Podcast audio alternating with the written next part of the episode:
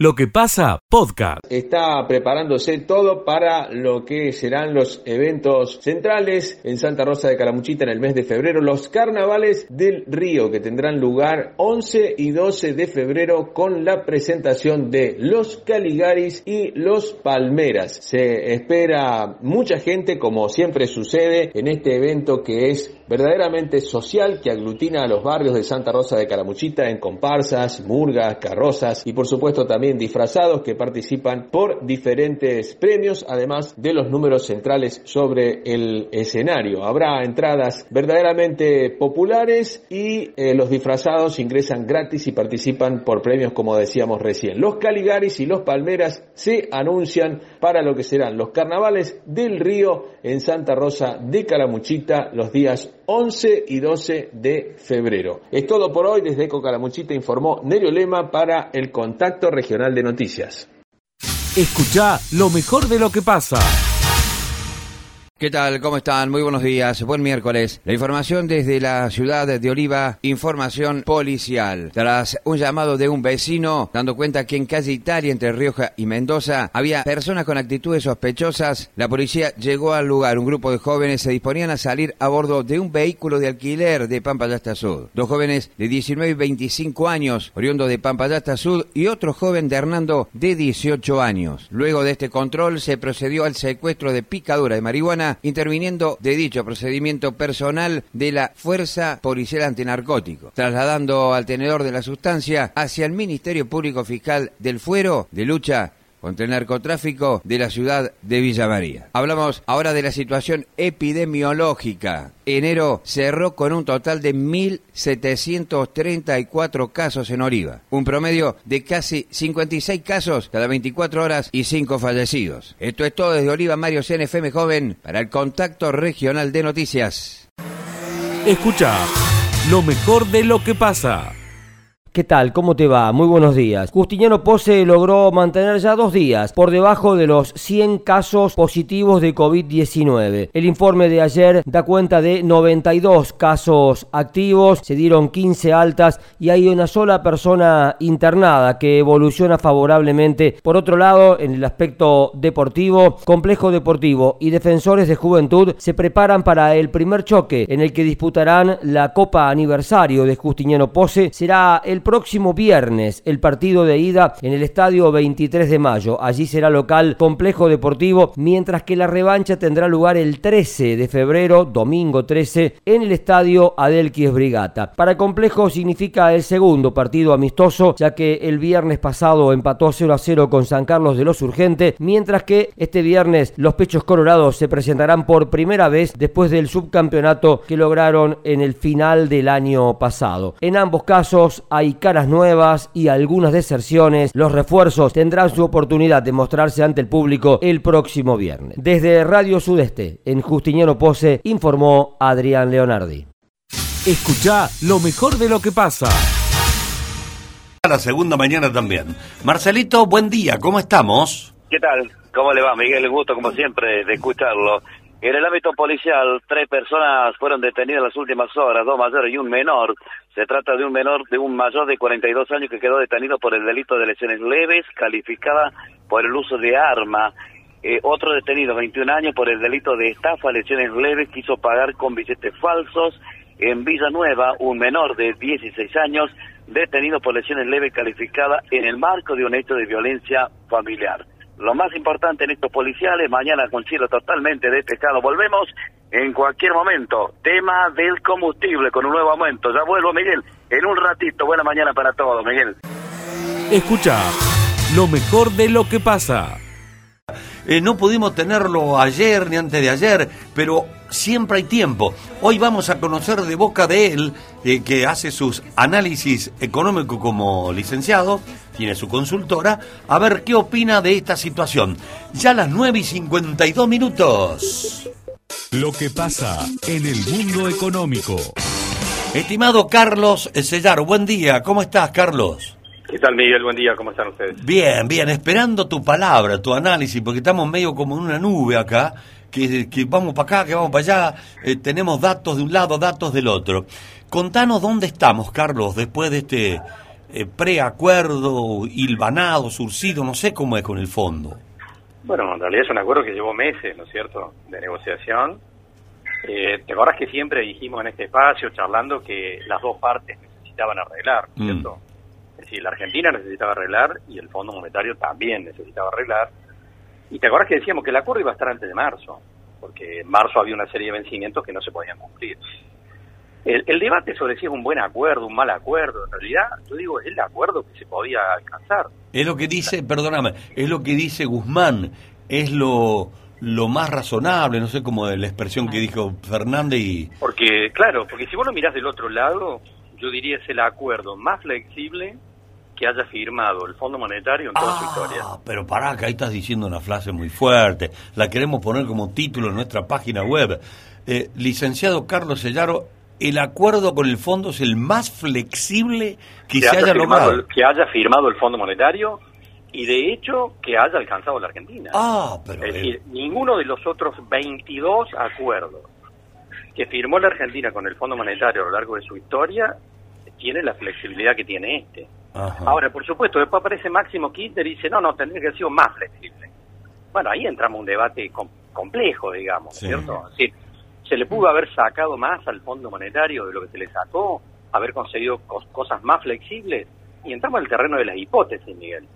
Ahora, por supuesto que en términos objetivos, eh, podés decirlo, es el más flexible que haya firmado el Fondo Monetario en una condición que por supuesto es excepcional.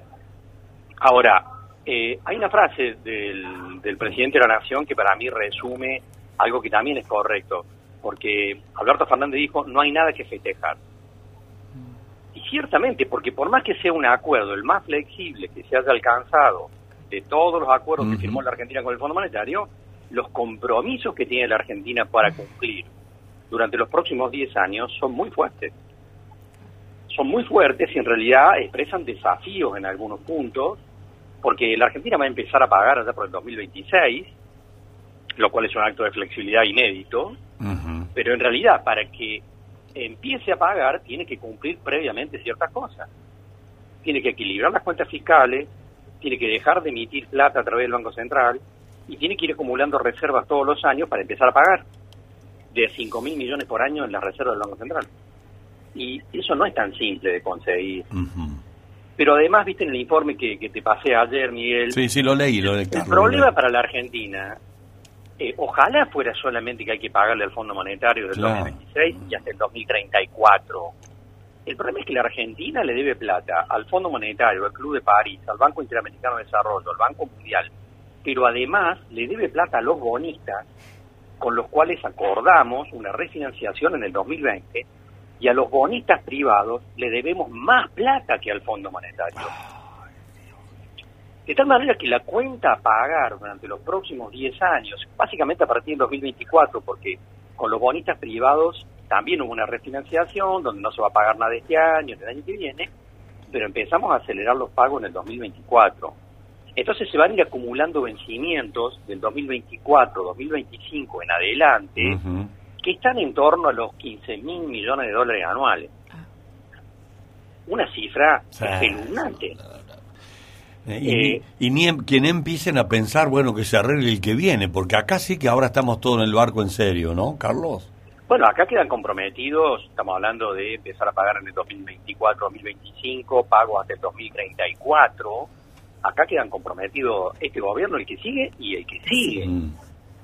Eh, de tal manera que el desafío es muy grande y expresa la necesidad de que la Argentina, porque eso lo, lo evaluaron los técnicos del Fondo Monetario, para que la Argentina a partir del 2024, 2025 y 2026 tenga capacidad para pagar los compromisos de sus deudas y el, eh, un poco el número es que tiene que estar generando divisas, obviamente la Argentina tiene que tener muchas divisas y para eso tiene que generar exportaciones anuales por unos 100 mil millones de dólares todos los años.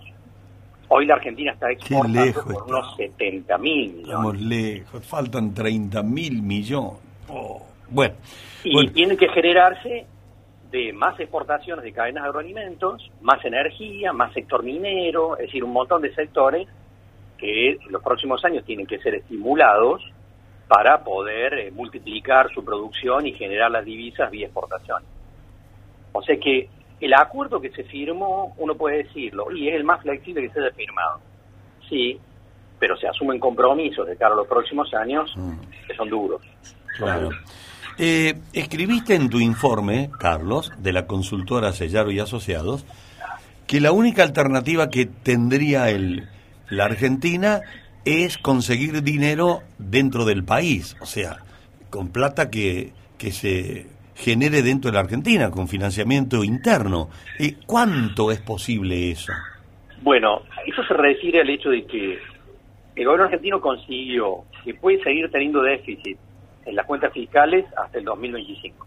En el 2025 tiene que haber equilibrio fiscal. Pero está autorizado a tener déficit este año, el que viene, el que sigue, un poco menos cada año. Mm. El tema es quién financia ese déficit. Y hasta acá, ese déficit fue financiado por la emisión del Banco Central. Y el acuerdo que dice, bueno, vos podés tener déficit hasta el 2025, cada vez un poco menos, pero no lo financies más con emisión monetaria. Claro. No, no, no- Financialo saliendo a colocar bonos del Estado en el mercado. Y por supuesto que para eso estaba la otra exigencia que tal vez la charlamos, te acordás, fin del año pasado, para que el gobierno argentino pueda colocar bonos en el mercado y la gente se los compre, tiene que ofrecer una tasa de interés que sea superior a la inflación. Claro, positiva con respecto a la inflación. Claro, y entonces ahí está la exigencia del Fondo Monetario, es decir, tenés que tener eh, tasas de interés positivas en el sistema financiero, si no nadie te va a prestar plata. Ahora, si eso ocurre, perdóname, Carlos, porque Sí. yo, yo voy razonando mientras relatás, mientras haces el análisis. Si yo fuese una persona que tengo eh, 10 millones de pesos disponibles, que en este momento no sé qué hacer, porque eh, dólares no puedo comprar, invertirme, no, no tengo seguridad, ahora voy a tener una tasa positiva, directamente voy al banco y lo pongo a- al frío, como decimos habitualmente. Es A que un- eso va a ocurrir. La tasa de interés en el sistema financiero Claro. a nivel de plazo fijo progresivamente Y se seca y se se hasta seca transformarse en positivas. Porque Claro. esos bonos que va a emitir el gobierno argentino en el mercado no los va a comprar una ahorrista pequeño y mediano. Lo van a comprar los bancos, las compañías de seguro, Claro. los fondos comunes de inversión y otros actores institucionales. Pero lo van a hacer si la tasa es positiva. Pero de todas maneras, eh, las tasas de los plazos fijos tienen que ir subiendo, eso es parte también del compromiso, y se tiene que transformar en positivas, no la semana que viene, ni el mes que viene, ni dentro de dos meses. Se tienen que ir acercando progresivamente a, a una rentabilidad que permita que los bancos puedan captar esos recursos de parte de los ahorristas y después también transferir parte de eso a la compra de bonos. Bien, bien. Bueno, así que a poner las barbas en remojo, querido Carlos. Bueno, el desafío del, ar- del país, no digamos el gobierno argentino, el desafío del país de cara a los próximos 10 años es inmenso, más allá del, del acuerdo con el fondo, porque le demos plata a medio mundo. Entonces, en realidad, en ese plano, obviamente que tiene que haber un esfuerzo muy grande, pero que uno lo puede mirar en terreno positivo. El esfuerzo grande es en términos productivos. La Argentina se tiene que poner de pie, multiplicar su reportación, Claro. su producción, para pagar las deudas que acumuló de cara a los próximos 10 años. Y si lo hacemos, el país irá saliendo virtuosamente en términos de mayor producción, que también va a generar más empleo y actividad económica. El Correcto. desafío es que nos pongamos de pie como país. Y primero que nos pongamos de acuerdo políticamente y no discutamos por ahí eh, eh, si- cosas que son eh, muy, muy este, hasta triviales, te diría, cosas simples y, y chicanas y chicanas. Hay que ponerse de acuerdo. No hace falta madurez, hace falta madurez Claro. también de los actores en política. Si el Congreso de la Nación no aprueba este acuerdo, bueno, esto se va a poner muy feo. Espero que prevalezca la cordura en el Congreso, más allá de la posición de Máximo Kirchner. Lamentable, me parece. Sí, que no es, que no es el único, ¿no? No, bueno, ahí está. El tema es este, que prevalezca la racionalidad entre los diputados del oficialismo y de la oposición, este, porque no hay un plan B a este acuerdo con el fondo, a mi juicio. No hay un plan B. Bien. Lo que hay es el Bien. abismo. Escucha lo mejor de lo que pasa. Va a estar con Francisco. Venite, va a estar con Francisco Benítez La Sole. Mirá qué lindo dúo. Eh, buena, buena elección tienen. ¿Cómo está, querido Franco Morra, intendente de esa? ¿Cómo está, Franco? Un gustazo. Hola Miguel, hola Vero, buenos días a toda la Buen día. audiencia. Muchas, muchas gracias por este tiempito para para charlar con ustedes. Pero que estamos en tiempo de verano, en tiempo de fiestas. Hay, acá estamos promoviendo fiestas por todos lados. Hay, se nos viene el festival de Peña, estamos de la Piamontesa en Luque, carnavales por allá.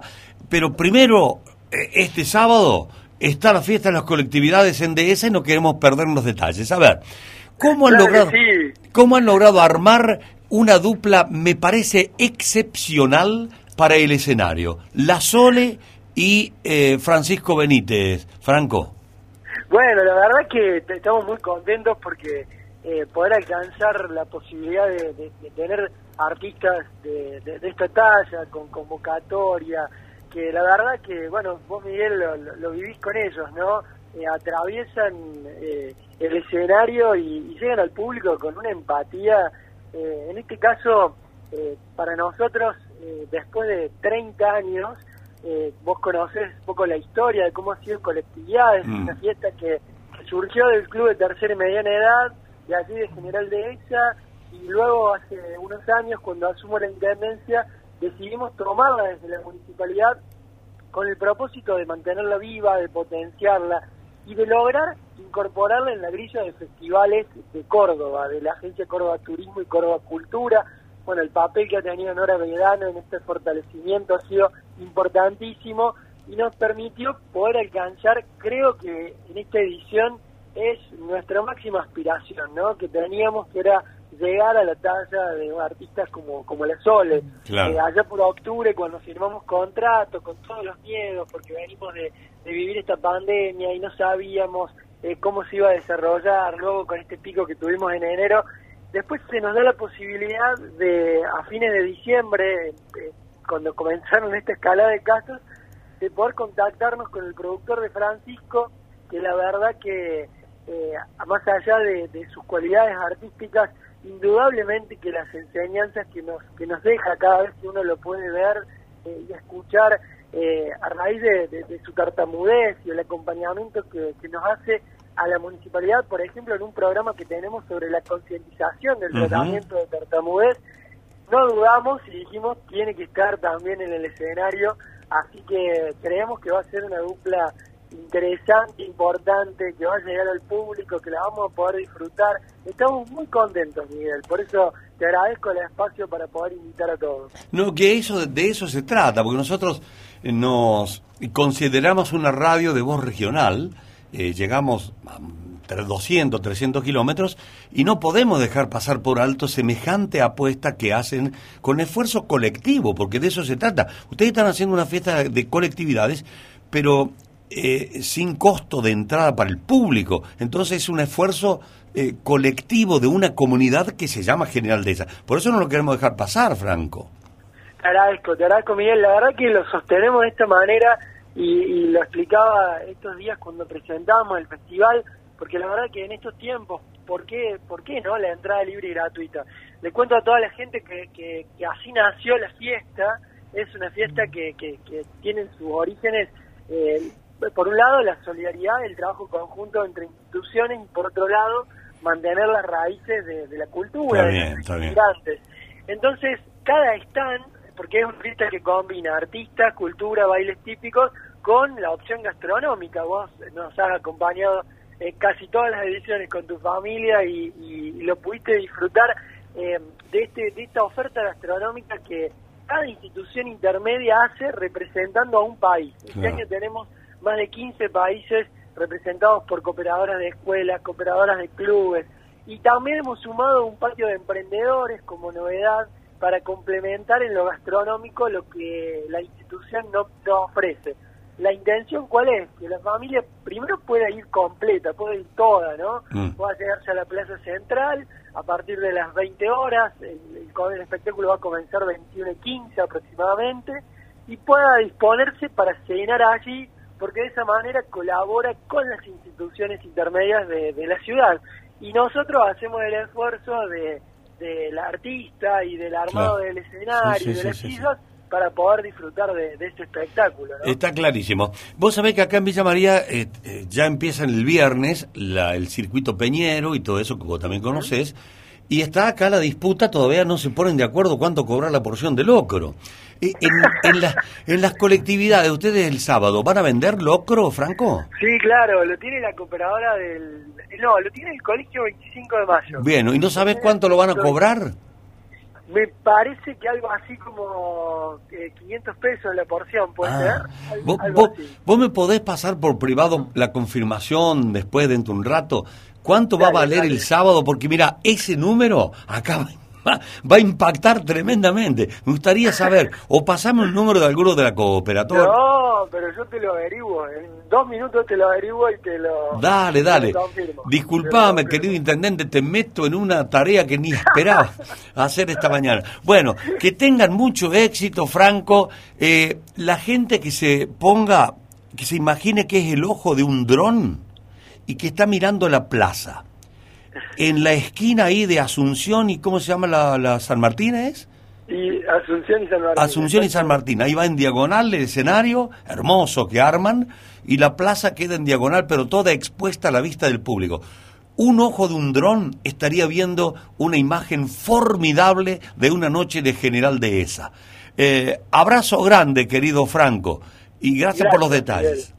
Gracias Miguel, gracias Vero, los esperamos a todos. El próximo sábado, 21 horas, con el cierre de la Sole, la apertura de Atahualpa Yupanqui, eh, la actuación de Francisco Benítez, que venga toda la familia con entrada libre y gratuita a disponerse para cenar y acompañarnos. General Lesa los espera con los brazos abiertos. Muchas gracias por este espacio y por dar la promoción a la fiesta de las colectividades. Escucha lo mejor de lo que pasa. En lo que pasa llega el especialista del tambo, José Yacheta. Estimado querido José Yacheta desde todoagro.com, buen día, ¿cómo estás? ¿Qué tal, Miguel? ¿Cómo te va? Muy buen día para vos, para toda la gran audiencia de AM930. Me estás recibiendo bien, ¿verdad? Sí, perfecto, perfecto. Bueno, excelente, excelente. Bueno, eh, te, te digo otra cosa para no perder el hilo de lo que venías señalando. Lo primero que el PRODE lo definió Manrique cuando Sí. lo puso en marcha como un impuesto a los bobos, digamos. A los vos. Eh, así, a- así, así lo había nominado. Ah, pero te agradezco, una- te agradezco que una- te sume a, lo- a los una- recuerdos de aquella una- época. Una movida inteligente. Eh, en aquel momento incluso eso le permitió, eh, al ser eh, ministro eh, responsable de Bienestar Social, Sí. elevar su, su, su perfil y fue, recordemos, candidato eh, a presidente Sí, sí, sí. en las elecciones por el Partido Federal. Mm. Eh, lo recuerdo esto porque mi padre posiblemente haya ido por ese lado. Ah. Y eh, hablabas de Holanda antes. Sí. Vos sabés que, bueno, esto justo entramos para hablar un poco de producción de leche. Y Holanda tiene, en realidad hoy Países Bajos, porque Holanda es una provincia de Países Bajos, así habría que nominarla correctamente, eh, tiene los mejores, yo sin duda creo, los mejores productores de leche del mundo. Eh, los mejores productores de leche del mundo porque cuando uno los ve puestos en cualquier sistema de producción y he visitado tambos de, eh, de, de holandeses en Nueva Zelanda, en California y en Wisconsin y son realmente formidables sacando leche. Y en Ah. su país son eh, con el sistema cooperativo, una pequeña porción de tierra, mucha de ella ganada al mar, son también excelsos productores donde una hectárea vale 100 mil dólares o más, ¿no? Eh, así que tienen que... Bueno, justamente por estos días eh, Holanda está discutiendo eh, mucho el tema de las restricciones para los tambos, eh, habida cuenta de que cada vez más la urbanización está poniendo límites a la, a, a la posibilidad de desarrollarse y de ampliarse en el segmento lechero. Así Mira que, vos, o sea que la, la, la cantidad de gente va, va creciendo la población, va necesitando vivienda y va sacando. La tierra es siempre la misma, la superficie. Efect- efectivamente, Así lamentablemente es algo que no, que no podemos modificar, Sí, pero eh, eh, eh, el problema está en todo el mundo y sobre todo la disputa está en donde hay zonas con agua. ¿verdad? Entonces cuando uno mira Australia, California, lugares de tensión enorme, donde hay lecherías muy bien eh, instaladas, pero la urbanización es un problema grave. Bueno, Villa María también es Villa María. La República Argentina, en menor medida, lo, lo va a empezar a tener. Y va a haber restricciones ambientales. Y va a tener que formar parte de la agenda, tal como lo dice un trabajo publicado ayer por el IFCN, que es el Instituto eh, de, digamos, de redes de datos, de junta datos, digamos, hace comparación, digamos, una red de comparación de datos de lecherías del mundo, donde dice que una de las claves de 2022 va a ser el tema restricciones ambientales, ¿no? También está el tema pandémico, también está el tema costos, también está el tema volatilidad de precios. Bueno, casi es un combo, eh, te diríamos, notable. La noticia sobresaliente del día, Miguel, en realidad es ayer, que el Global Daily Trade marcó un aumento del 6% de la leche en polvo entera a nivel global. Es un salto significativo, esperable, esperable sin alguna medida, pero el precio de la leche en polvo superó los 4.300 dólares la tonelada. Si yo multiplico ese precio y ubico una eficiencia promedio, porque no es lo mismo eh, las distintas polveras, empresas que procesan leche en polvo, la eficiencia de una planta con otra. Pero vamos a promediar toda la capacidad de secado que tiene Argentina, te diría que podríamos multiplicar multiplicar ese precio por 0,9 perfectamente para ver cuánto le puede dar al productor. Y hoy le daría aproximadamente eh, 40 centavos de dólar. Oficial estamos hablando, ¿verdad? Es decir, estaríamos hablando de 40 pesos el litro de leche. Menos, o 41, menos las retenciones que tiene Argentina, que tiene el 9% de retenciones en lo que es leche en polvo, por te invito a sacar la cuenta, pero ahí estamos en los 36, 37 pesos. Por eso, cuando uno habla con los industriales, dice, hoy el mercado internacional en Argentina da más o menos igual que el mercado interno. Y es una cifra que yo la estoy sacando en el aire, pero ah. me parece que es así. Está. Bueno, eh, es una noticia importante porque es como que viene equilibrando un poco la lechería, ¿no, José? Lo, digamos, estamos ahí arañando. Yo siempre me guío por lo que citas, el precio de la soja con el, el valor del sí, kilo de, eh, estamos, Todavía, nos cuesta. Va a ser, me parece, una de las claves para ver cómo evoluciona la producción. Lo decís bien, lo traes bien a la mesa, porque me parece que si los productores ven que el precio no sube rápidamente, es lo que esperamos que suceda. Ayer hablaba con gente, por ejemplo, cercana a Punta del Agua, me decía que va a aumentar un 4% el, el, el, el, el precio que va a pagar. Mm. Sí, correcto, un 4%. Y que el aumento de quesos aproximado que ellos han plantado a mitad de enero fue del 5%. Entonces veremos cómo evoluciona. Son dos mercados que también van de la mano, sobre todo en empresas mercado internistas.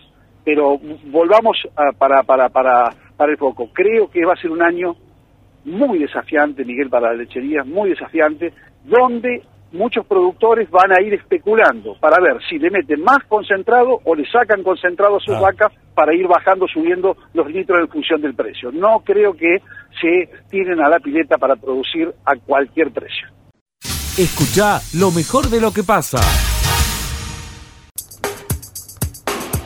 La columna de Martín Alanís. Miguel, en el título decíamos en cuál Córdoba vivimos, ¿no? Y lo decimos a partir del discurso del gobernador Juan Schiaretti en la jornada de ayer, inaugurando el periodo de sesiones ordinarias 144 en la unicameral. Allí el gobernador tuvo dos puntos fundamentales a la hora de plantear su discurso, ¿no? Por un lado, las críticas al gobierno nacional, que se vienen repitiendo ya desde la campaña electoral del año pasado, y también el proyecto de obras para este 2022. Y por otro lado, las críticas de la oposición en torno a los temas que no estuvieron dentro de la agenda del gobernador. Así que vamos a repasar eh, brevemente para que la gente sepa bien de qué habló el gobernador y qué habló la oposición. Bien. En materia de obras, a grandes rasgos, planteó 100 nuevas escuelas, el gobernador Juan Schiaretti, la construcción de 100 nuevas escuelas, 10.000 viviendas, que las presentó hace un rato nada más el, el proyecto, Habló de la continuidad de obras viales, 100 en total, 50 para inaugurarse este año y 50 más el año próximo. Ampliación de la red domiciliaria de gas, refuerzo en chalecos, en móviles para la policía. Digamos, esto un poco a grandes rasgos los principales temas en materia de, obras y proyectos. O sea, obras. Obras. También criticó a la Nación en otros aspectos, ¿no? Ah, de, de, con lo de unitarios. Que es un Estado unitario, que no es federal, que los subsidios transporte, gas, luz se quedan en, el área metropolitana de Buenos Aires. Dio cifras también, Martín. Dio cifras específicas de cada uno, exactamente. Criticó la ley de, biocombustibles, que hay que cambiarla. Eh, pidió la eliminación de las retenciones a la leche, al maní, a las legumbres, el cepo a la carne. Bueno, estas cuestiones que el gobernador viene ya planteando durante de la campaña. ¿Qué dijo la oposición? Atención. Dijo que no habló de la pobreza. El gobernador Schiaretti, que en Córdoba es cada vez más alta, sobre todo allí en el bolsón del, Gran del Gran Córdoba, de los cortes de luz que hemos sufrido y mucho durante este verano, que Córdoba tiene la luz más cara del país, reflejó la oposición, que los femicidios en Córdoba van en aumento y no se hace nada al respecto, que la deuda pública en dólares es cada vez más alta también en Córdoba, que no hay un ordenamiento territorial en materia de bosques nativos, que crece la, la inseguridad. Todas estas cosas las repitieron los distintos actores de, de la oposición. Que los impuestos rurales son cada vez más caros, y creo que los productores también esto lo saben. Bueno, esta es la discusión. ¿En qué Córdoba vivimos? ¿En la que plantea Schiaretti o en la que plantea la oposición? Y yo creo que vivimos en la Córdoba de los dos, ¿no? Porque ¿quién puede negar las obras viales que el gobierno provincial está ejecutando desde hace muchos años? Nadie, ¿no? ¿Quién puede negar el avance de la red de gas en toda la provincia de Córdoba, de la fibra óptica? Absolutamente nadie porque está llegando. ¿Quién puede negar la mejora en los caminos rurales? ¿Quién puede negar las críticas que Schiaretti le viene formulando desde hace muchos años a la Nación pidiendo una mayor equidad en la distribución de fondos? Pero claro, ¿quién puede negar también que vivimos en una Córdoba insegura? Que vivimos en una Córdoba con una luz carísima que se corta cada rato? Que PEC evidentemente cobra mucho por un servicio que, sobre todo en verano, no es bueno, que tenemos una deuda en dólares muy alta en la provincia de Córdoba. Entonces creo que vivimos en las dos, Miguel, en las dos, Córdobas. Lo Qué- que sí... Qué, qué buen planteo has hecho. ¿En qué Córdoba vivimos? Porque la, ambas son verdades, como bien lo estás expresando. La, ambas son verdades. Bueno, y allí se empiezan las chicanas luego, ¿no? ¿no? Y, la- y las críticas. ¿Qué dice el peronismo cuando el radicalismo, el PRO, le formulan todas estas críticas? Recuerdan estas que también son verdades, Miguel. Cuando gobernó la UCR, con Angelosi y con Mestre, hasta el Sí. 99, cerraron escuelas rurales, es verdad eso. Sí, eso es. Se fundió el Banco Social. Eso le- le- lo, lo de las escuelas rurales siempre se lo van a achacar a, a Mestre. A Mestre, claro. Siempre, siempre. Exactamente. Pero hay que verlo bien. Bueno, no me quiero meter No, en polémica, de- porque bueno. no es así nomás que cerraron las escuelas. Había argumentos y muy atendibles. E- Es, es fácil decir, che, ¿por qué cerrás una escuela? Una barbaridad. Pero bueno, de todas maneras hay que remontarse al pasado. Ha pasado ¿no? y mucho. Pero la gente se acuerda. La Sí, gente sí. se- por eso está bueno pero- refrescar. Pero, ¿qué se acuerda la gente? Que cerró la escuela. Mestre cerró la escuela. claro, exactamente. Los argumentos no. Exacto. Bueno, que se fundió el Banco Social, ¿no? Sí. Eso claramente, la corrupción y las denuncias contra Angelos y demás. Claro, el PJ le recuerda eso al radicalismo cuando ustedes gobernaron. El radicalismo y el resto de los partidos le recuerdan al actual PJ que esto que hacíamos recién, el autoendeudamiento, la caja de jubilaciones que nunca tiene arreglo y nunca lo va, lo va a tener, las el mal servicio de PEC, allí comienzan la- las críticas de un sector a otro. Lo cierto es que todas estas son verdades, Miguel, de un lado o de De otro. un lado o de otro. Son verdades. Tenés mucha razón y es para analizarlo porque a los que nos toca votar es a nosotros. Claro. Y algunos van a priorizar ese voto que critica justamente el actual gobierno provincial y otros van a decir, no, yo recuerdo cuando gobernaron los otros y prefiero este modelo de, de gestión, ¿no? Lo que es cierto es que tenemos una Córdoba, allí creo que nos vamos a unificar todo, muy pujante en materia productiva, muy pujante en materia turística, muy pujante en materia comercial, educación es la, es la docta Córdoba, sobre todo en materia universitaria, a mejorar mucho en primario y secundario, pero en materia terciaria. Tema ¿quién lo va salud. de- Tema salud, ¿Cómo ¿no? estamos en Córdoba? Yo creo que se ha mejorado salud. mucho en salud en los últimos dos años, ¿no? Se invirtió mucho el gobierno provincial a partir de la pandemia. Antes me parece que veníamos ahí con, con lo justo, ¿no? Yo no sé si coinciden conmigo, Vero y Martín. En materia de salud, tal vez no, no sea la meca Córdoba, ¿no?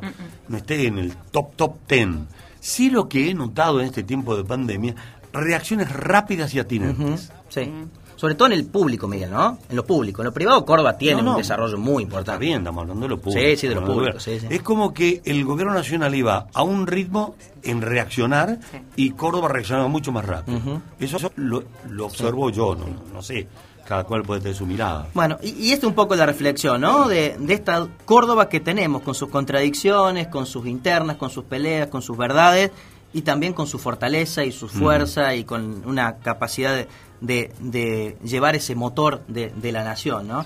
Así que bueno, este es un poco el planteo de hoy. Me parece que lo de Schiaretti es sumamente valedero porque cuando uno hace un planteo de eh, apertura de sesiones o de informe de gestión, siempre va a valorar lo más importante y es muy difícil que alguien haga una autocrítica en la propia sí. presentación Mm. y me parece que la oposición Y está debería, bien. debería hacerlo, ¿no? Y, Pero bueno. y deberían hacerlo, pero no ocurre, nunca nunca lo he visto, Miguel. Y desde la oposición está bien que se plantee justamente cuáles son las deudas que tiene Córdoba, porque esas son las fortalezas que luego va a tener la oposición a la hora de plantear una campaña Sí, sí. electoral. Ahora que decís, me nos acordamos de Mestre, Sí. permítanme acordarme de De la Sota. Claro. Que ya no está más, pobre, tuvo un accidente muy grave, lamentablemente, murió muy joven. Pero en algún momento va a aparecer el dato. Eh, de la Sota generó la única Meral. Claro. Y 2001. No es, no es un dato menor. La Córdoba tiene una, una sola legislatura, tiene una sola cámara. En- de manera que para el, para el oficialismo, teniendo un legislador de más, tiene todo aprobado. Todo.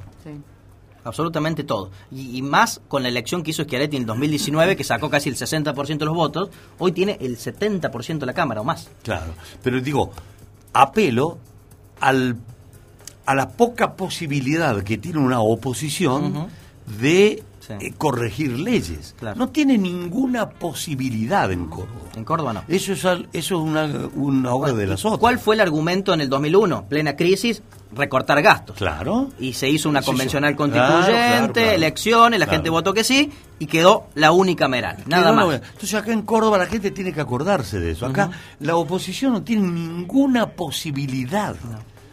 Puede gritar en la banca, puede decir todo lo que quiera, porque es el mecanismo. Sí. Pero a la hora de levantar la mano No. es eso.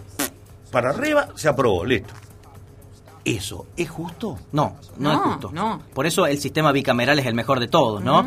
Pero claro, en ese momento, 2001, eh, todo el mundo estaba a favor porque era la política la que había fundido el país y tenían que recortar gastos y le vino bien a De la Sota ese argumento, ¿no? Ahora, ¿cómo volvés al sistema bicameral? Y Es bueno, muy reformando difícil. la ley, como bueno. Eh, podría Lo que pasa es que es muy conveniente esto. Es muy, es muy claro, es muy conveniente. entonces- tenés todo el Bueno, pero vos decir es muy difícil. En aquel momento se pudo hacer, en este Claro. momento Se también puede, se, sí. pudo, Si se lo podría hacer. Tiene razón, Vero. Si en Sí, ese sí. momento lo aceptó la oposición, hacer semejante cambio institucional, ¿por qué no proponerlo ahora? Y hacer una nueva ley que, que vuelva a lo que es normal, que haya dos cámaras. Tal cual.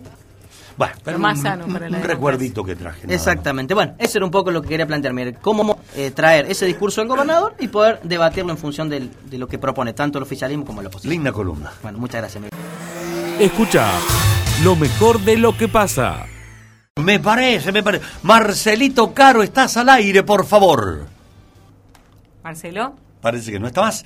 Son las oh, 12, 12. 12 con 24 minutos. Farmacia Avellaneda, todos los perfumes que quieras con precios de regalos. Farmacia Avellaneda, para los barrios y toda la ciudad. Implecor en Cherasco Maquinarias. Esparcidor de estiércol para mayor producción de pasturas y forrajes. Y además contribuye con el medio ambiente. Implecor en Cherasco Maquinarias. Sensacionales. Más que nunca. Carnaval Esposo del Molle, 25 de febrero, Corsos y Dale que va. 26 de febrero sigue el Corso y los Caligaris. Carnaval Esposo del Molle con grandes premios 25 y 26 de febrero. Precios muy bajitos en el búnker chicheño. Claro, se vienen las clases, hay que prepararse para los niños y también se viene el Día de los Enamorados. Vayan, dense una vuelta por el búnker chicheño, tiene una cosa. Después te voy a contar, te voy a hacer escuchar Bueno. el audio que me mandó el dueño. Ah, sí, yo quiero escuchar Para el Día de los Enamorados. Cepey y Ocampo, Una Miguel. cosa rarísima para el Día de los Enamorados. ¿En Ah, serio? ¿sí? No, ya la va a escuchar, después me decís Ah, vos. pero yo me voy ahí, soy la Me- primera. Me tenés que decir con oído femenino que interpretaste Bueno, eso. dale, dale. Ahora sí, Marcelito, por favor, al aire. Bueno, aquí estamos, Miguel, Verónica y audiencia. En este sector de la de la costanera se me había perdido Taconi, pero lo volví a encontrar. En realidad todo este tema de, del armado, eh, de lo que tiene que ver las peñas, por el lado de los soñadores, por el lado de la agrupación folclórica Villa María, que mañana van a terminar lógicamente del armado, todo lo que va a estar este, en estos dos lugares que acabo de mencionar. Sí. Esta hermosa costanera que está quedando muy lindo y ya se siente olor a locro, Miguel Ángel, ¿eh? Ay, ¿a cuánto? ¿Y a cuánto, Marcelo? ¿A cuánto? Marcelito, Marcelito, vos tenés la justa, Marcelo. Bueno. Mira, pará, pará, pará. En este momento, todos los oyentes levantan un poquito el volumen de la radio porque Marcelo Caro va a hablar del precio del locro. Sí, del locro, del vino, de pizza, de todo, Miguel. Lo que usted me pida, ¿eh? Bueno, no, no, nosotros abrimos los oídos, te escuchamos. Si quiere locro, le llevo, Miguel, también, ¿eh? Por supuesto, eso descartado, Marce. Tu Bueno, está el amigo Gustavo Taconi de la agrupación folclórica. Lo dejo nada más tomar un poquito de aire puro porque estuvo descansando. Eh, descansando brevemente porque acá viene con el tema de tablones, el armado de la carpa, todo. Taconi lo está escuchando Miguel y Verónica, ¿eh? Ah, bueno. ¿Cómo estás, querido amigo? Buen día, ¿cómo te va? Hola Miguelito, realmente una amistad entre nosotros, la verdad que hace muchos años. Estoy muy bien y bueno, acá ansioso esperando que llegue el viernes, ¿no? Es que llegue el viernes. Vos sabés que estamos todos muy ansiosos, no solo nosotros, sino toda la gente, por saber cuándo van a vender el loco. Esta pregunta te la deben haber hecho ya 900 mil veces. ¿Me permitís una vez más?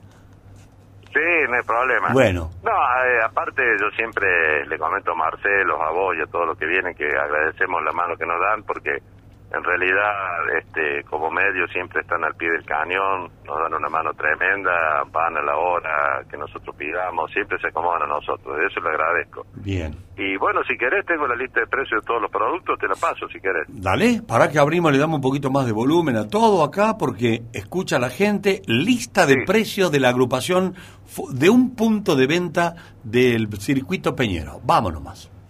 Bueno, la gaseosa de litro y medio, 300 pesos. La gaseosa de medio litro, 200 pesos. La cerveza de litro, 400 pesos. La cerveza en lata, 200 pesos. Saborizada de litro y medio, 300 pesos. Saborizada de medio litro, 200 pesos.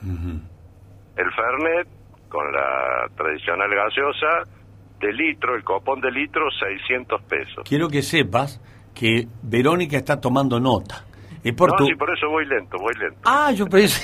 No, pobre Vero, no te puedes seguir. No, sí, sí, venga. ¿Sí? sí. Bueno, Sí. bueno, no, se- dale, dale, no interrumpo más, dale.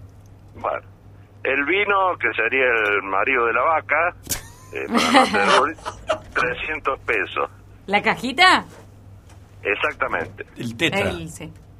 El tres cuartos, que ya es un vino en botella, si bien se da el copón, pero es el vino en Sí. botella, es otra marca, está cercano, después del 899, la marca sería esa, Sí. 600 pesos. Bien. El agua de medio litro, 200. La soda de medio litro, 200. Y eso sería la parte de bebidas nuestras. Ahora pasamos a lo que es la parte gastronómica. El choripán, 400. El sándwich de milanesa, que es muy sustancial, 600 pesos. La pizza entera, 700 pesos. La porción de pizza, 100 las empanadas por unidad 150, media docena 700, la docena 1200. Y va a haber menú para celíacos a 600 pesos y el locro por último 800 pesos. Esos son los productos que vamos a ofrecer nosotros. Muy bien. Bueno, locro 800 pesos en la agrupación folclórica Villa María. Yo deduzco, permitime que lo haga, que en la otra peña van a hacer lo mismo con el precio. Sí, nosotros te comento hace un par de años que lo que es los patios de comida y las peñas nos venimos reuniendo eh, sobre todo para tratar de hacer un volumen de compra Claro. un volumen de compra Corporativo, este, claro, para bajar costos. Sí, nosotros lo que buscamos es que nos hagan precio, entonces Ujú. mientras más volumen. Y hemos consensuado lo que puede llegar a alguna variante, que eso ha sido todos los años, que los lugares donde no hay espectáculo, puede, puede que haya alguna variación de precio. O sea, las peñas tenemos el espectáculo, entonces, pero bueno, este, Sí, en sí. alguna ocasión puede ser que haya una variación. Hay costos que eh, por ahí la gente no los tiene en cuenta, pero el que organiza y el que está trabajando en esto, como bien lo mencionás, tiene costos, algunos importantes, ¿no? Porque hay que mover todas las noches una infraestructura con dinami- dinamismo. Mira, Nosotros eh, hace 22 años que volvimos a reflotar las peñas, porque esto la agrupación nace con el festival y con las peñas, y nosotros vamos reinvirtiendo el escenario que ven ahí, las vallas, eh, el 80% de sillas, de tablones, las heladeras, los freezers, eh, Claro. todo lo que es la paila, freidora, eh, etcétera, etcétera, todo eso es nuestro. Bien. Eh, pero a nivel de costos, te digo, entre el canon, el consumo de PEC, adicionales de policía, el sonido de 12 noches, la cobertura médica, el seguro social, necesitamos 2.432.000 Claro, pesos para abrir la PEC. Mucha plata. Bueno, ahí nos has dado No, un... no nos quejamos, ¿no? Pero digo, eh, a nosotros, o sea, este es el presupuesto anual nuestro, pero bueno, eh, es un volumen interesante de, que se mueve, ¿no? Claro. Bueno, Gustavito, eh, ha sido muy otro. No sabes, te informe qué bien que nos viene porque ya Vero tomó nota, tenemos todo acá y ahora empezamos, ya tenemos propiedad para hablar ahora. Ya, ya nos paramos. No, no, y a- aparte les comento que ya me hizo contacto conmigo el catador oficial del locro, que es Marcelo Caro. Escucha lo mejor de lo que pasa. Pachita, querido, ¿cómo estás, Gabriel? Hola Miguel querido, acá estoy disfrutando ya febrero. Qué lindo. Empezó febrero. eh, ¿Vos notaste un cambio para bien en cantidad de gente, en cosas? ¿Cómo qué notaste? Lo noté para bien porque hoy es martes. Ayer no salí mucho del centro. Le digo la verdad, me quedé en mi casita disfrutando. Me fui al río, mi río cristalino y calentito, a disfrutar un poco. Y ahora salí al centro y realmente es notable hoy, martes, y con unos pronósticos de lluvia, ¿eh? porque ahora Mm. cayeron unas gotitas, está chispeando como quien dice. Sí. Y un está colmado el centro. Está colmado de gente, muy, muy, mucha recepción. Y hablando con la secretaria de Turismo, me dice que hay una reserva impresionante para febrero. Bueno, mira, feliz noticia para todo el valle Bien. y principalmente el, donde estás vos, eh, Santa Rosa de Calamuchita. Eh, ¿Qué Sin otra duda, y cosita? esto Eh, ¿Cómo? Sí. No, que sucede también, eh, estoy hablando de Santa Rosa Calamuchita, pero todo, eh, todo alrededor. Sí, sí, por eso Están dije muy contentos en valle. Villa Rumipal, en Villa en Embalse, en Belgrano. Muy, muchísima, muchísima gente. Eh. Nos alegramos mucho, Gabriel. ¿Y cómo transcurres es- estas horas con un poquito de amenaza de lluvia? ¿Qué, qué importa si estás de vacaciones? Pero que llueva. ¿Qué problema? Totalmente. Sí, lo que no hay pronóstico es de tormentas fuertes, que sean, viste, esas tormentas eléctricas. Eh, como la veo yo, que a mí me gusta mirar el cielo y eh, estudiar un poquito la tormenta, la veo que va a chispear nada más. Ajá. Me- eh, está bien el, el término, ¿no? Sí, lindo, me- medio vetusto, medio de la época mía, pero, Sí. se- pero sí. Para que lo entienda, va a chispear un Está poquito. chispeando, sí. Unas gotitas nada Sí. más. Para mí, pero también está anunciado, los pronósticos dicen que va, a- Sí. va a estar inestable durante toda la semana, pero con temperatura agradable hasta 28 grados. Bueno, fantástico. Para entretenerse un día que va a llover, eh, que uno sale nada más que a comer. Si no salís a comer, ¿qué otra cosa puedo hacer en Santa Rosa, Gabriel? Y en Santa Rosa hay muchas alternativas. Hay, la mayoría es eh, al aire libre, ¿no? Mm. Si llueve, bueno, tenés te sentás y comes. Realmente eh, es una para disfrutarlo. Pero el teatro, por ejemplo, está abierto todos los días con un- grandes obras de teatro. Nuestro teatro, el Deportivo Italiano. Eh, Te vas a la oficina de turismo Sí. y ahí te dan una alternativa. Hasta aquagym podés hacer. Ah, mira. ¿Mm? Gratis, algunos son paseos guiados, pero son muchas las alternativas. Y por supuesto, desde el jueves comienza música en diferentes puntos de la localidad. Eh, tanto en el Paseo Libertad como en el Paseo del Remanso y en el Balneario Santa Rita. El Balneario Santa Rita, vos no sabés lo que fue Miguel ¿Mm? el sábado pasado.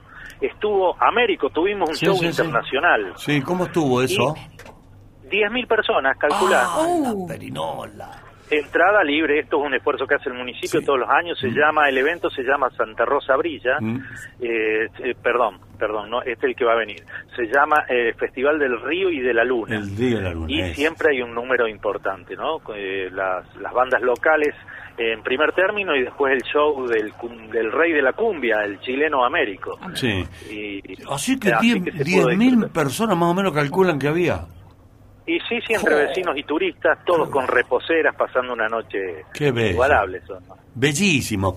Gabriel, eh, viste que cada, cada ciudad, cada punto tiene un plato típico. La gastronomía de Santa Rosa es muy generosa. es muy rica, muy...